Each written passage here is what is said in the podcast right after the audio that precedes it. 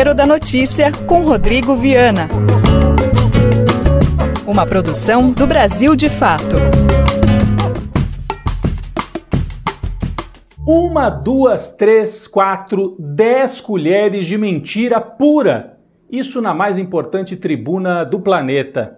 Acrescente uma boa dose de covardia da imprensa brasileira, incapaz de chamar as coisas pelo nome e o resultado é um prato disforme, um vexame mundial. A receita da semana inclui também sinais ruins na economia, um governador atingido na cabecinha pelo impeachment e algumas pitadas das pesquisas municipais para a eleição de novembro. Esse é o Tempero da Notícia em sua segunda edição. Receita da semana. Última semana começou assim. Uma jogadora de vôlei de praia, ao receber a medalha, fez uma declaração de improviso, um gesto político que chamou a atenção de todo o Brasil. Só para não esquecer, fora Bolsonaro! A Carol Solberg, é o nome da atleta do vôlei de praia, foi muito hostilizada nas redes sociais pelos bolsonaristas por ter dito essa frase simples. Foi hostilizada também pela Confederação Brasileira de Vôlei, diz que ela não podia se pronunciar politicamente. O curioso é que nas eleições de 2018, vários atletas do vôlei de quadra, do masculino, fizeram a foto com a arminha, declararam voto no capitão. E agora a confederação não quer que a Carol se manifeste. Ela recebeu uma reprimenda pública até de uma comissão de atletas, achando que não pode se pronunciar politicamente. Mas ganhou também muito apoio nas redes dos fãs e de ex-atletas como Casagrande. Olha só o que o Casagrande postou nas redes sociais dele. E na mesma semana, a mãe da Carol Solberg, a Isabel, que é uma lenda do vôlei brasileiro, jogou naquele time que tinha Jaqueline como levantadora. A Isabel fez aniversário e olha só a declaração que ela deu. A situação ali é de mãe para filha mesmo. Vamos ver o que a Isabel falou. Com 60 anos a gente ganha um pouco mais de liberdade para falar o que a gente pensa, o que a gente sente, o que a gente tem como um desejo mais profundo. E eu queria dividir com as pessoas que eu gosto, porque esse desejo ainda não aconteceu, mas eu acho que ele vai acontecer. Fora Bolsonaro!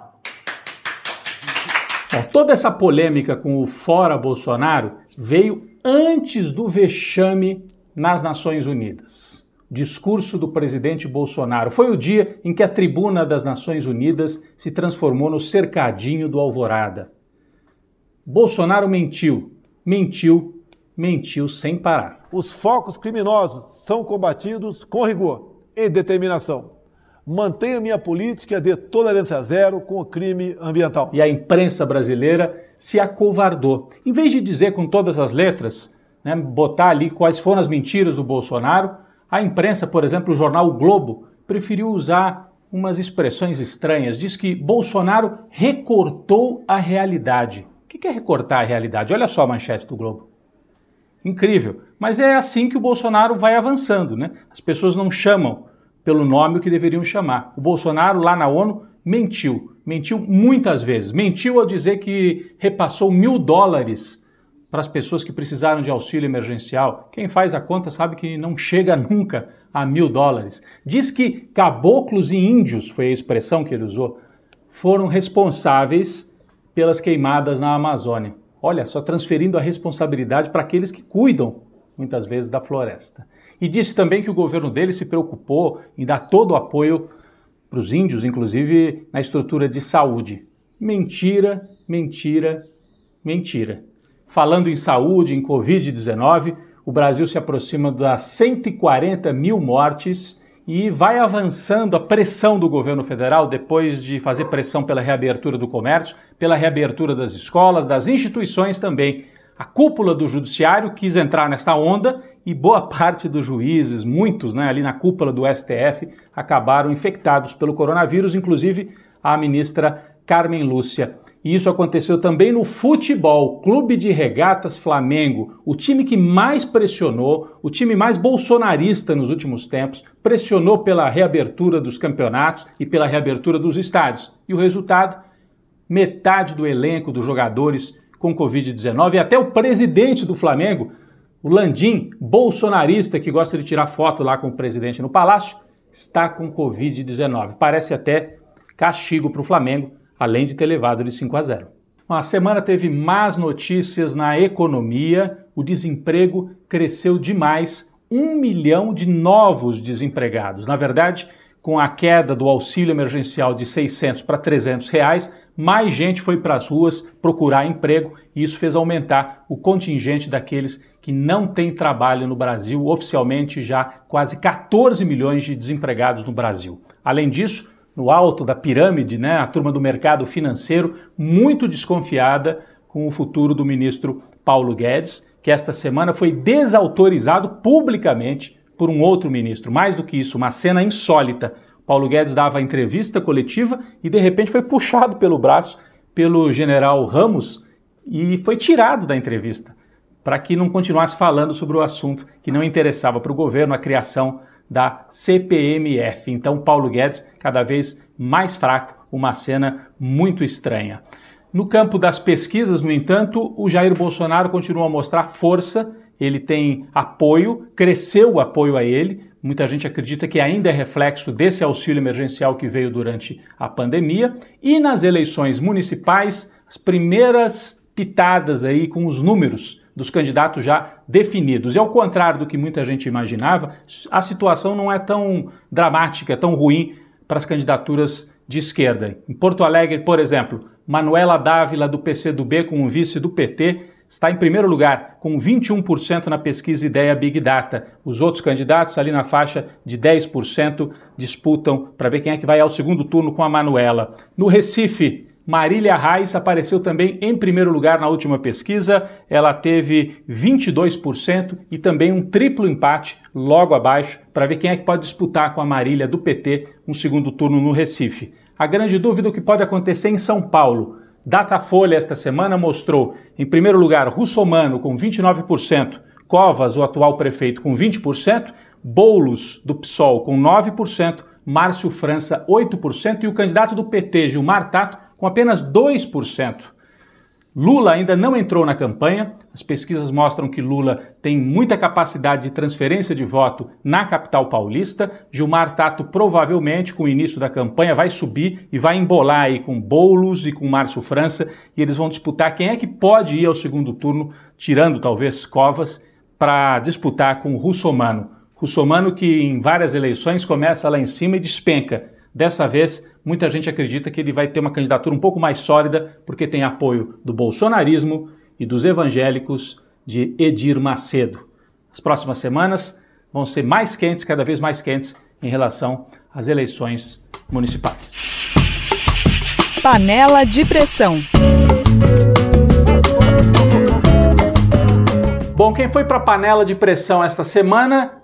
Um governador que prometia atirar na cabecinha vocês se lembram? Wilson Witzel, logo que foi eleito para governador no Rio de Janeiro, prometeu uma política de segurança pública de extermínio e colocou em prática esta política. É? Nunca se matou tanto no Rio de Janeiro. A polícia recebeu aí um salvo-conduto, um liberou geral e muitas e muitas mortes sob o comando de Wilson Witzel. Esse mesmo governador, esta semana, foi humilhado na Assembleia Legislativa do Rio. O impeachment dele, o início né, do processo, foi aprovado por 69 votos a zero. Ninguém apareceu no plenário para defender o Witzel. Ele que protagonizou várias cenas insólitas, né?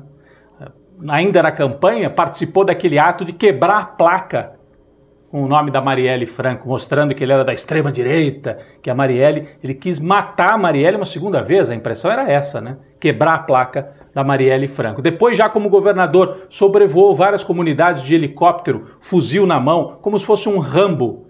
E a pior de todas, no, na ponte Rio-Niterói, a polícia cercou um ônibus que havia sido sequestrado e matou o sequestrador. E o governador desceu na ponte de helicóptero e comemorou, deu socos no ar, assim, comemorando a morte de uma pessoa na ponte Rio-Niterói. Então é a comemoração da morte. Esse governador recebeu uma lição e tanto, né? É um dos que foram eleitos nessa onda da antipolítica, batia no peito, dizendo eu não sou político. Ele que era o quê? A, a trajetória de Witzel. Tentou ser militar e não deu certo, foi um militar fracassado. Depois foi um juiz obscuro e com esse discurso de ordem, de segurança debaixo de tiro, acabou sendo eleito, apoiado pelo bolsonarismo.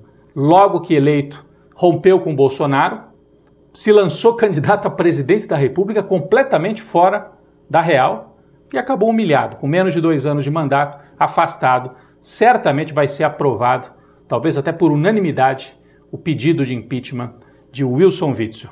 Bom, ele é um símbolo dessa antipolítica, por isso que muita gente acha que nessas eleições agora o povo não vai querer muito arriscar com esse tipo de gente, com esse, esse pessoal que diz que é de fora da política. O Witzel deu no que deu.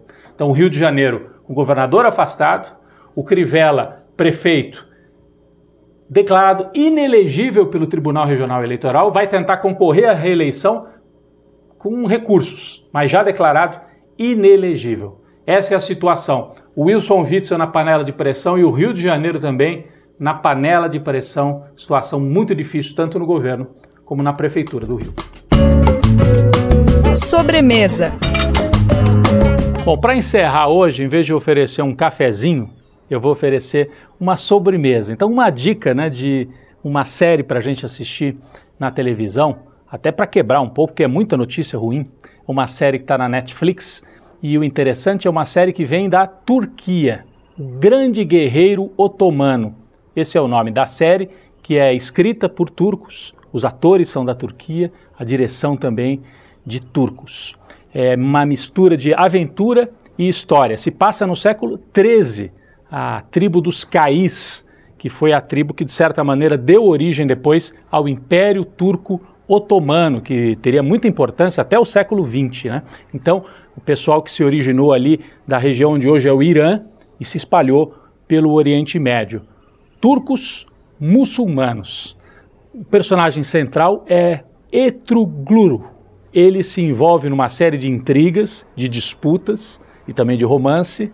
De um lado, o sultão, o emir, né, de outras áreas ali dominadas pelos árabes, e de outro lado, os cristãos, que eles chamam de cruzados, e isso é que eu achei interessante. Nos últimos anos, os muçulmanos são tratados no cinema e também na imprensa como a grande ameaça ao Ocidente. E nesta série é o contrário. Os cristãos, os cruzados, é que são a grande ameaça, porque eles são hipócritas, eles são violentos, eles são ardilosos. São os demônios, né? Mostrados nesta série turca. Mas tudo isso é assim, é, é, a, é o que está por trás da história. É uma série também que você pode ver sem ficar pensando muito e para se distrair, uma direção de arte, figurino, belíssimos. Vale muito a pena, precisa ter fôlego, porque são quatro temporadas. Fica aí a dica: O Grande Guerreiro Otomano. E a gente então vai encerrando por aqui. Semana que vem tem mais Tempero da Notícia. Você ouviu o programa Tempero da Notícia com Rodrigo Viana. Uma produção do Brasil de Fato. Você pode assistir essas e outras edições na TVT. Ouça também nas principais plataformas de podcast. Esse programa tem roteiro de Rodrigo Viana. Coordenação de rádio Camila Salmásio. Coordenação de projetos especiais José Bruno Lima. Direção Política, Beatriz Pasqualino e Nina Fidelis.